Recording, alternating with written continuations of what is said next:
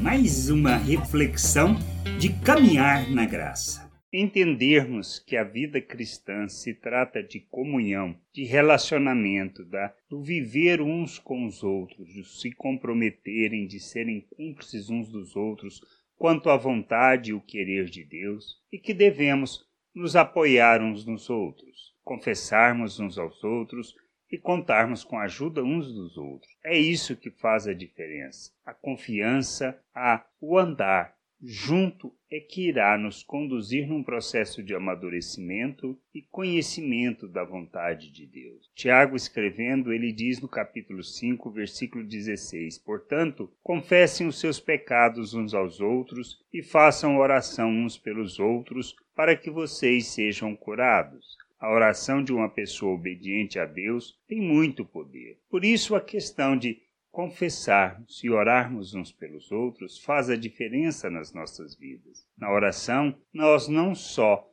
nos preocupamos, nos envolvemos com a pessoa, mas procuramos saber sobre as mesmas, andar com elas, estar junto com elas e procurar ajudá-las em sua jornada. A gente precisa crescer. Precisamos amadurecer quanto a isso e saber que as nossas falhas, os nossos erros, devemos confessar uns aos outros, simplesmente para expressarmos não só a nossa dependência de Deus, a nossa humildade, no sentido de reconhecermos que somos totalmente dependentes de Deus. A gente precisa aprender a andar junto, a depender uns dos outros, a apoiar uns nos outros. Por isso, não existe vida cristã, não existe expressão do reino de Deus, nem o revelar de Deus numa vida sozinha, numa vida vivida sem a comunhão, sem o relacionamento com as pessoas? Pois nós precisamos entender que é na relação que nós expressamos e revelamos o nosso Deus.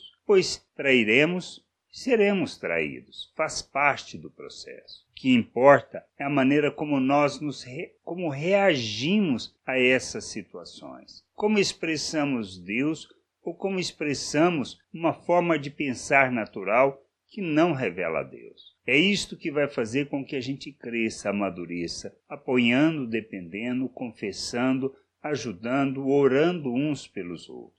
Nossa vida se trata disso, não se trata de outra coisa. Por isso, a vida cristã só vivemos segundo a vontade de Deus quando entendemos que precisamos da comunhão, do relacionamento e da expressão de Deus neste relacionamento, revelando valores eternos. Que a gente possa compreender isso, amadurecer, buscar o conhecimento do Pai, da Sua vontade e sermos esse instrumento dessa expressão de justiça, de amor, de graça, de bondade, no cuidado uns pelos outros.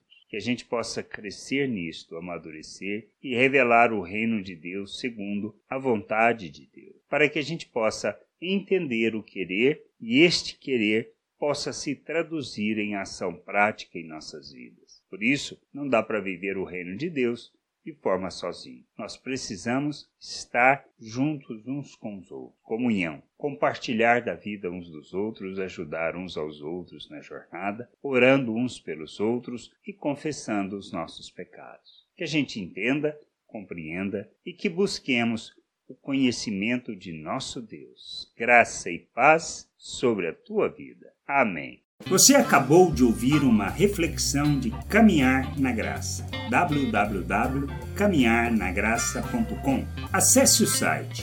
Ouça as outras reflexões.